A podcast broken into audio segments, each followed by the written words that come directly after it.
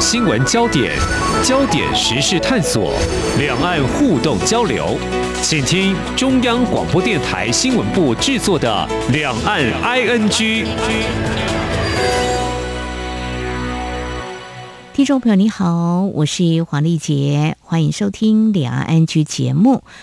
中国大陆四川省泸定县呢，在五号发生瑞士规模六点八地震，死亡人数至少九十多人哦，有二十五人失联，那么伤亡恐怕会持续上升。我们在这边呢，再度为灾民祈福，也能够顺利进行灾后的重建。那么谈到地震呢，台湾同样也是位在地震带哦，程度不一的惊恐，我们民众并不陌生。那么谈到这里，听众朋友，你有没有想过，你所住的房子是不是耐震？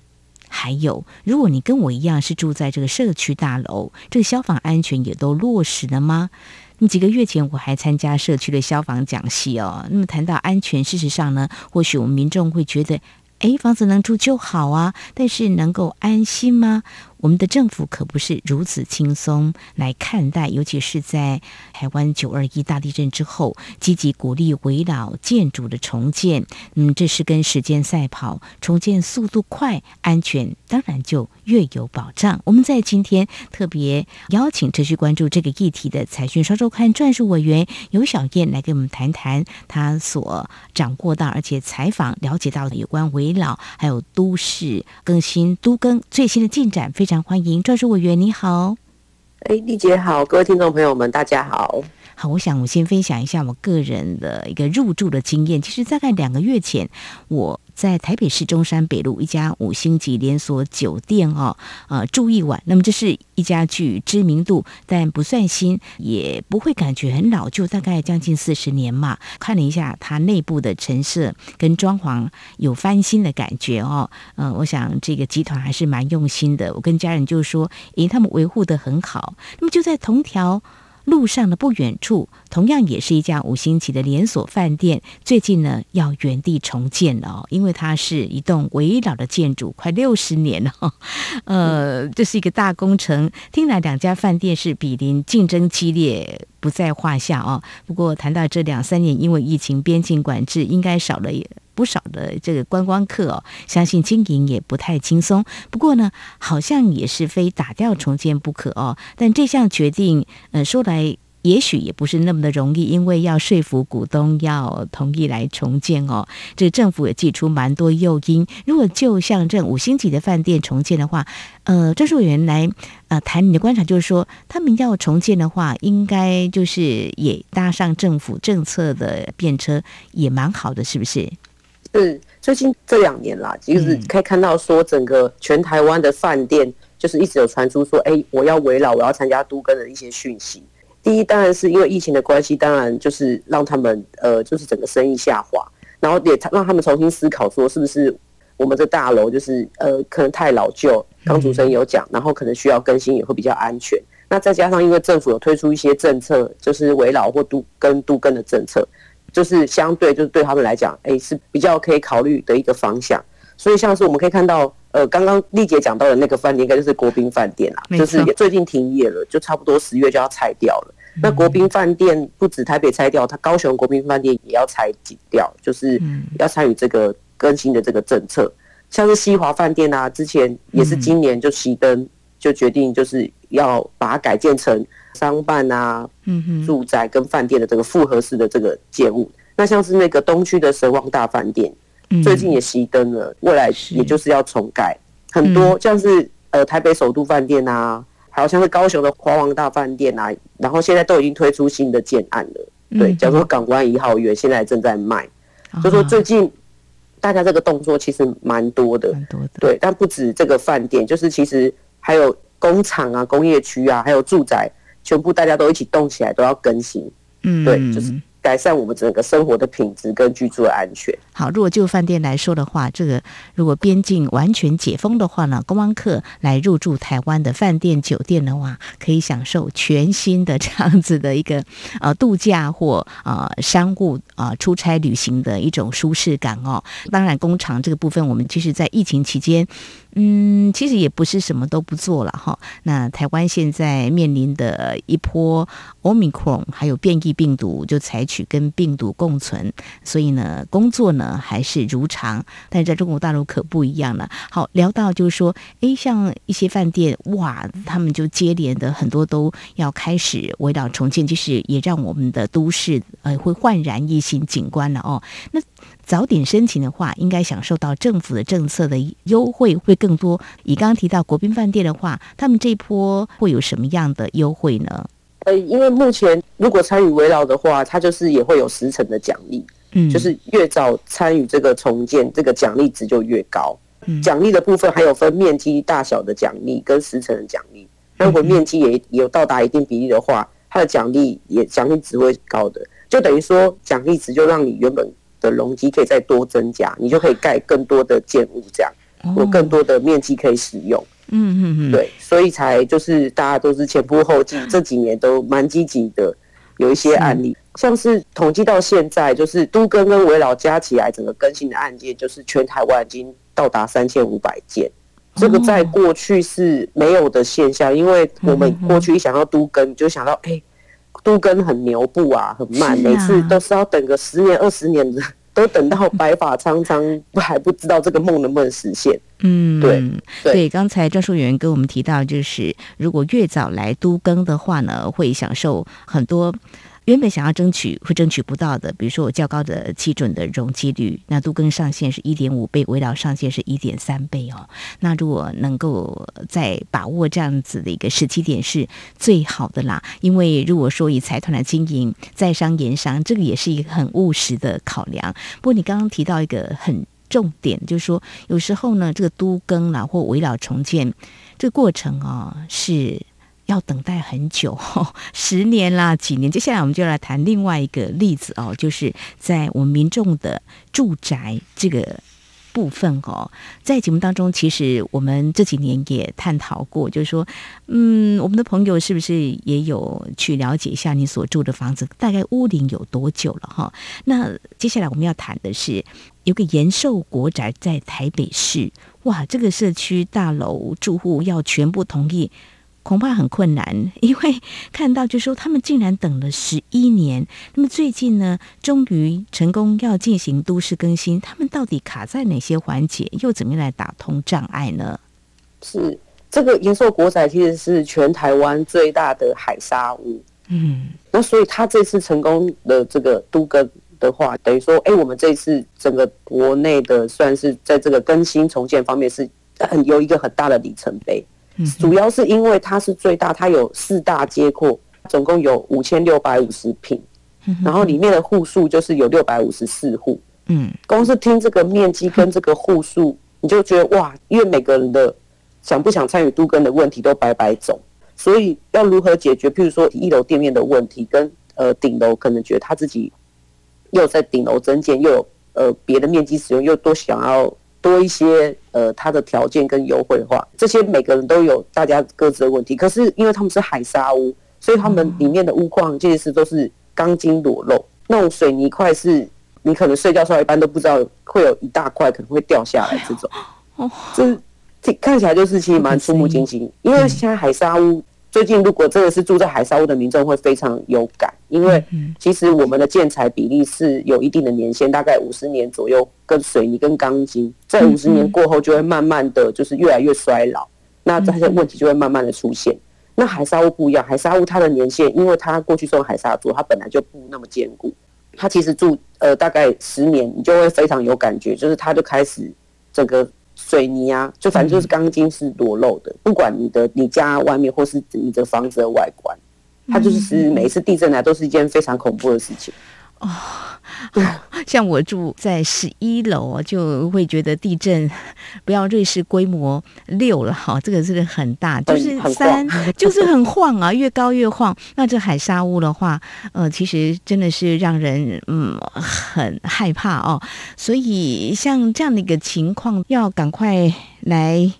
重建的话，所以你刚刚提到两个重点呢，一个是比如说一楼的店面啊，或是楼上的一些住户了哈，像这样的话怎么样启动？是不是公权力来推他们一把会比较快，还是民众自立啊？不然你说家是安全的避风港，这听了有点讽刺。回到家好像住起来非常的不安心。对，因为我采访了也有人，他们就是在房间里面中间主要的空间不能使用，因为那个天花板都可能随时随地快来剥落，就靠墙边。可是其实墙边也是一样糟，只是相对没那么糟。所以你其实每天好像生活都在赌命，就说他到底会不会掉下来？还有采访过，就是他在上厕所，然后天花板就是整个。掉下来，好险！他是掉在他的脚前面的地方，已经这么严重了，那真的是要速度加快了。但是卡在这个每个人的想法不一样了哈，就是说可能考量的每个人的难处也不同，应该是这样吧？吼，是是，嗯，对，哎，当然也有一些情感因素啊。其实很多，譬如说老人家觉得他住习惯，然后他可能也不想要搬迁或是什么的，嗯，真的是会有蛮多问题，但。最近我们可以看到，公权力其实也蛮积极介入这一块。主要概念是说，不能让少数人他们的想法就是剥夺大多数人都想要的这个权益，所以才会推动这个都更。安全最重要哈，不要以为就是好像住的没什么事，呃，一天过一天。但是呢，真的要去正视一下这个屋龄大概有多久的屋况。好不好？那我们在这边也先祝福延寿国宅哈，好不容易大家等了十一年哈，终于可以嗯开始迈入重建的道路，希望能够让他们居住的安心跟安全哦。那接下来在新北市也有一个非常难以处理的重建案、都更案，就是永和的大陈新村啊，这个大陈岛的居民。是随着我们国民政府来到台湾啊，他们帮他们安置的一个住所。我想民众应该或多或少有这样的概念。这个地方好像也占地蛮多、蛮旧的吧？就是我觉得你是不是也有去了解这一个区块的情况？嗯，这块呃，在永和的当地人一定都非常的不陌生，因为它的面积也是非常的大，它可以堪称是全台湾最复杂的都更案，因为它的面积就有两万四千多平，里面。过去是因为安置大陈岛的居民住在这里，那可能对这个过去整个建造或是查核什么也没有那么非常严格，所以里面其实有非常多的呃违章建筑啊，然后有一些占用户的问题，然后有的人就是有房子但是没有土地权状，哦，那有的有土地权状或者是他就是再多盖出去，反正里面的问题是蛮复杂，然后它巷弄又很狭小。所以它变成一个过去是有点算是治安死角的地方，因为它的屋龄都超过四十年，然后政府过去一直想要整顿，但是都没有完整的非常进度。那最近就是新北市政府也蛮积极，嗯，他们也成立了新北住都中心，就是也想要处理这一块。那它因为它面积很大，它分成一到七个单元，嗯，那它现在单元二已经是最快都已经目前都已经落成盖好，大家都重新搬进去了。对，那现在还有就是其他的单元，就是今年都有一个非常大的突破性的进展，是因为大概这几个单元，哎，我都已经找到建商要愿意可以进来整合，来进来进行后续的这个步骤，还有最后的单元也是在九月的时候已经招商了，这样，所以其实今年算是一个突破很大的一个年，嗯，那未来这边可能。整个市容都可以有一个很大的改善，主要是因为它也在这个河岸边，它如果盖高楼，它的景观也是非常优美的。对，那当然房价更不用说，房价一定是翻倍，就是跟过去比起来，对对对。好，我们谈到不管是台北市或者新北市，这双北哦，真是寸土寸金哦。这个市容因为围绕建筑重建，会有一个那蛮亮丽的这样的感觉。那事实上，其过程当中。啊、呃，真的是还蛮艰辛。刚刚提到说，呃，有些还没有土地权状，然后就住在这个地方，这个怎么处理？就是要达成共识还真不容易，而且牵涉到很多必须跟政府相关单位的一些处理的嘛，哈。所以新北市政府也展现这个铁腕，我想这个整个时间是不是也蛮长的，好几年吗？才完成这样一个都更，是吗？对，是因为在开始谈大家想要做这件事情，也超过十年了啦。哦，对。但是因为这个里边的，就刚刚讲的这些问题都要一一去沟通解决，也要换算说，如果假设你只有屋子，你没有土地权状，那你的价值值多少？嗯，对，然后再换算成，哎，那你可以分配回多少？你要换成房子再继续加钱再继续住，还是是你直接我跟你买清，然后你就出场，每个人。都有很多问题，都是必须要去解决的。嗯哼，好，对，好，民众要有自觉，但政府也要有决心啊。哈，那这个整个，我想都是有赖政府，嗯，在政策的鼓励之下呢，啊、呃，积极努力来推动，让民众居住安全能够获得更好的保障。好，这是在我们节目前半阶段，非常谢谢财讯双周刊专属委员尤小燕先跟我们谈都市更新，还有围绕重建。我们在节目当中这几年也都跟听众朋友。来关心，那在今年我们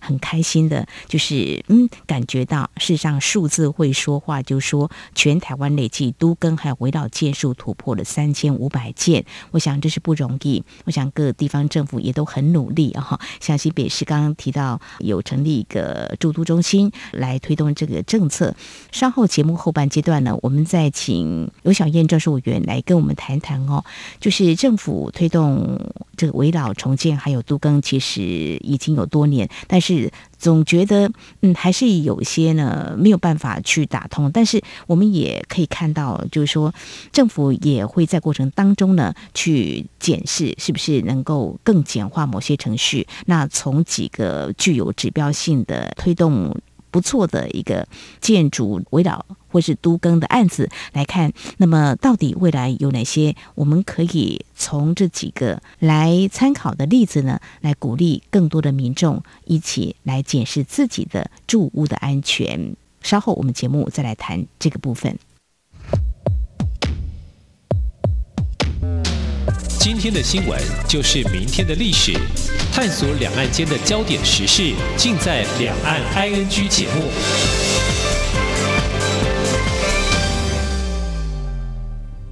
我是台大医院北护分院加医科主治医师曹玉婷。小朋友完成疫苗接种后，家长可以在接种现场扫描 Taiwan V Watch QR Code，掌握小朋友接种后的身体状况。幼儿接种后，如果出现像是呼吸困难等疑似立即性严重过敏反应，活力持续不佳、发烧超过四十八小时等症状，请尽速就医，落实防疫好习惯，守护家中宝贝健康。有政府，请安心。以上广告由行政院与机关署提供。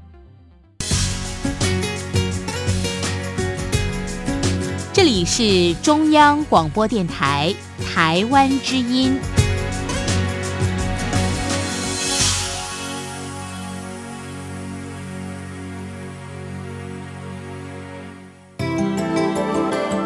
各位听众，台湾时间九月十二日星期一早上六点起，本台华语节目原播出时段频率进行异动，原中午十二点至下午两点，一一八四零千赫变更为一一八一五千赫；原下午三点至下午五点，一一八四零千赫变更为一一八一五千赫；原晚上六点至晚上八点，一一八四零千赫变更为。一一八八五千克，敬请旧雨新知继续支持。这里是中央广播电台，听众朋友继续收听的节目《两岸居》，我们节目持续，请财讯双周刊专属委员游小燕来跟我们谈刚才我们节目当中所提到的这个围岛重建还有都更，那到底有什么样的不同？好，先谈这个都市更新好了，它到底有什么样的诱因呢？是，呃，都更跟围老主要有两大比较呃关键，就是说都更的面积一定要超过三百坪以上，嗯，它只要有八成以上的人同意，你就可以送政府去挂件。因为你可能大概整合到八成，有些人还是没办法搞定的话，呃，可以协寻政府的帮助。那围老就是说，围老其实就是一个都更的变形，因为过去就是因为都更就很慢很慢，就是刚刚有提到说也要等个一二十年、三十年的也有可能。因为你那两层的住户就是不同意，之不同意，然后怎样都不签，也不知道要怎么协调，然后所以于是就五年前就是政府颁定的这个围老条例就开始实施，它就是假设你这个要一起划定都跟这个范围的这些居住户，然后直接把它切掉，你不同意的就把你切掉，我们自己去办围老，所以围老没有面积的限制，然后它只要百分之百这些人我们说好，我们就可以去挂件。那这两个比较不一样，是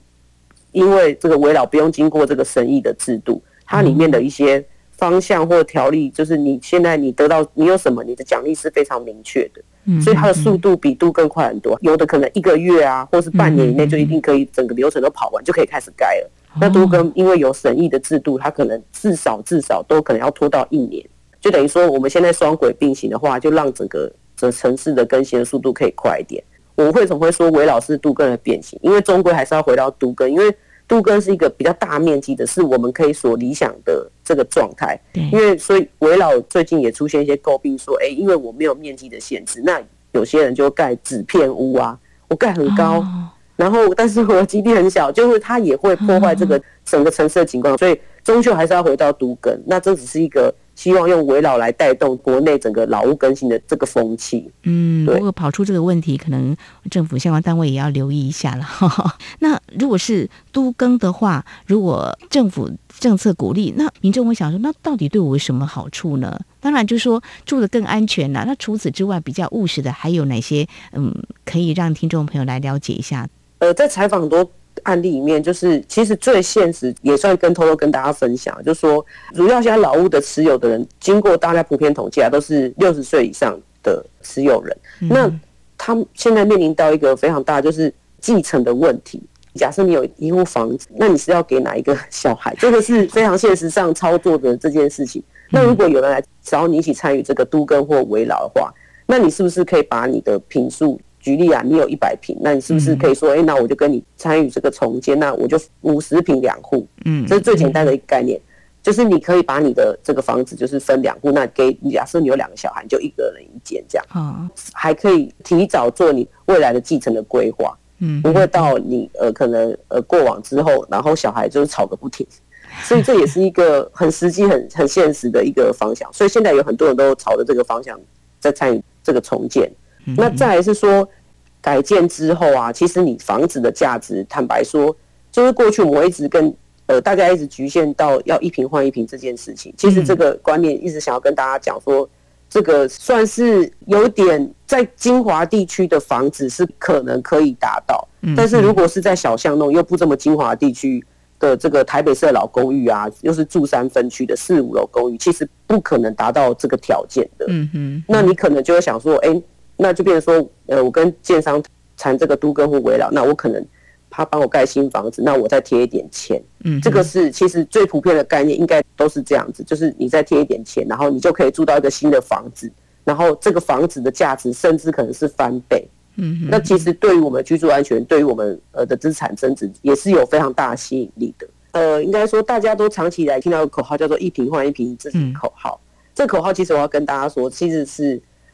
不完全是正确的，也不是对的，因为这个一瓶换一瓶这个概念，在这个精华地段，在台北，假设举台北市举例，在精华地段的核心地带，你可能是可以达到，但是你在巷弄的这个台北老公寓，然后又是住三分区的四五楼公寓，其实是根本不可能达到这样的这个优惠，因为。建商盖房子也需要成本，他用你的房子的价值去换算他的成本，能不能达到他所符合他想要帮你盖的这个利润嘛？嗯，对，他总不能帮你盖还亏钱，是，对，对啊，那这样子他也不用做生意了嘛。所以其实我们要跟大家沟通的是，一瓶换一瓶这个口号其实是不对的，因为有很多人因为这个口号，然后他可能想要都更，然后就觉得，哎、欸，你你没有跟我换到一瓶，我就不愿意给你都更，因为这件事情卡住了非常大家的基础安全跟一些都更案的进行。其实我们应该要重新想说，建商进来帮我们盖房子，然后我们有一个崭新的一个重新的一个居所，那它又安全，然后又漂亮，那你的管线又全部都是新的，你你可以用很多电器，因为过去的老公寓的管线要重拉，是因为过去没有那么多耗能的电器，但是现在可能有什么电磁炉啊，然后有什么气炸锅，这些都是过去的四十年前没有的东西。没错。那你有新的房子之后，你有更好生活，重点是你的房子。资产的价值是可能是翻倍的，嗯，或是增加个呃五成，可能也有。那你的概念应该是说，我现在呃参与这个都更的重建，那未来我生活更好，那我愿意再贴一点钱，然后让这件事情可以成功，然后大家也都可以居住的安全。嗯，主要还有因为就是呃最近这两三年有疫情的关系，我觉得疫情也让人家大家重新思考说自己的人生，就说其实人生其实。呃，要说短暂也是非常短暂的，就是说你随时不知道一个疫情或是一个传染病、流行病，你可能就这样子就离开了。嗯，那我们是不是应该及时行乐的？我们是不是应该住好一点的？好一点，对，没错。对对对，不要虐待自己，或者是不要跟自己的生命财产开玩笑。就像刚刚讲的那个住在海沙屋里面的人，泥块掉下来，所以你不是被疫情感染，然后你是被水泥块砸死，这样子是不是也很恐怖？对，我觉得这样的生活太辛苦了哈，每天都呃处在这种战战兢兢当中哦。非常谢谢专属委员分享，因为你在采访过程当中，我接触到很多像这样的一个住户哦。好，那或许有些听众朋友，呃，他真的也心动了，就说，哎，可能就下定决心要来啊、呃、做所谓围岛重建或是这个都更哦。但是现在好像最近的这个呃原物料都上涨嘛，吼，那那这个。是想快，好像也暂时会快不了。最近市场是不是有出现这样一个情况？对，因为呃，跟大家分享说，会这个来你家跟你谈都跟或是这个围绕的，除非你家整个社区基地是非常大，不然应该其实都是中小型建商来做这件事情。嗯，那中小型建商跟大建商比起来，就是资金流就相对没有那么多嘛，因为他所以他才要叫叫中小型建商。那最近遇到这个。工料的双涨这件事情其实蛮严重的，就是我曾经有采访过一个建商，嗯，他跟我说他大概做一个案子，其实能赚的钱大概就是三千万左右啦，是指净赚的部分。哦，那有一天呢，因为这个原物料成本上涨了非常剧烈，而他的营造厂他也是在挖地下室的，那营造厂就跟他说，你要我继续帮你挖完地下室可以，那你要再多付四千万。哦，欸那他一个案子只赚三千万，那营造来跟他要四千万，那他到底是要付还是不要付？嗯，还是他干脆就丢下这个案子就直接跑了？嗯，这个是一个非常现实，也是现在大家会面对到的事情啦。好险，后来他是有找到人在一起，股东一起合作，决定要把这个案子继续完成。对，那如果是一些不孝的奸商，他是不是可能就这么离开了？所以奸商好像也要扛下一些风险哈，好像遇对，没错。所以其实我们的观念也要改变，是说，其实现在的这个资讯其实是相对透明化，就是我们可以放开心胸点，比较一直觉得说，嘿，奸商赚了非常多钱，嗯，因为有的奸商其实他们就只是赚他们合理的整个加工的利润。嗯，对，好，这个资讯是透明，大家也要花一点时间去了解哦。好，那最后就是说，或许曾经想过都更或要围老重建，但是要怎么着手呢？可以先从先了解自己的屋况或屋龄开始哦。那么有这样的一个机会，就是有一条龙的服务嘛，就是说来诊断一下这个屋龄或屋况或怎么样来启动。嗯，财讯双周刊在这几年。都有特别为啊一些朋友呢提供这样的服务，就在明后两天吧，是不是也同样在台北市有这样子机会，让他们可以有些专家可以来咨询吗？就说包括呃，这可能要动到一些资金吧，像这个金融机构是不是也是特别开这样的窗口，把一些问题提出来，是不是做一些讨论？是我们在这个礼拜六、礼拜天，九月十七号跟十八号在。圆山花博争艳馆有办第四届的危老都更博览会，那在这个博览会里面有非常多的摊位，就是有银行啊，呃，有政府啊，那有一些建金公司啊。其实如果民众对这个议题有兴趣的话，都非常欢迎可以到现场来现场咨询，他们都会给你们一个非常好的解答。那这个过程当中，我们也有办研讨会，就是呃问一些专家说，哎，最近大家这个都跟围绕都面临到什么样的问题，要如何解决？那我们这个经验已经办到第四届了。过去的这三届，这个研讨会的每一场都是场场爆满，大家后来还没位置坐，还要站着，就欢迎大家可以早点来参与，然后来吸收一些新的资讯，然后早点参与重建，然后早点享受新的生活。嗯嗯嗯，好，政府呢是很心急的哦，非常谢谢财讯双周刊。我想呢，把握这样的机会，嗯，关心自己住家的安全，我想这是很必要的哦。好，十一月就要改选县市首长跟民代哦，我们会看看候选人展现的施政跟问政成绩，或者他们提出的政见到底有哪些令您满意或期待。其实关心住的安全很实际，或许从这里也可以来检验一下，或期待未来。这个县市首长会怎么做？今天我们探讨的或许就可以提供您做一些参考了。当然，所举办的为我们的住家来做诊断，我想呢，欢迎听众朋友可以多加利用。也非常谢谢财讯双周刊专述委员尤小燕跟我们一起来关心围绕重建跟都市更新有关我们居住安全的问题。非常谢谢专述委员，谢谢您，谢谢主持人，谢谢。好，以上就是今天两岸居节目，非常感谢听众朋友您的收听，黄丽杰祝福您，我们下次同一时间空中再会。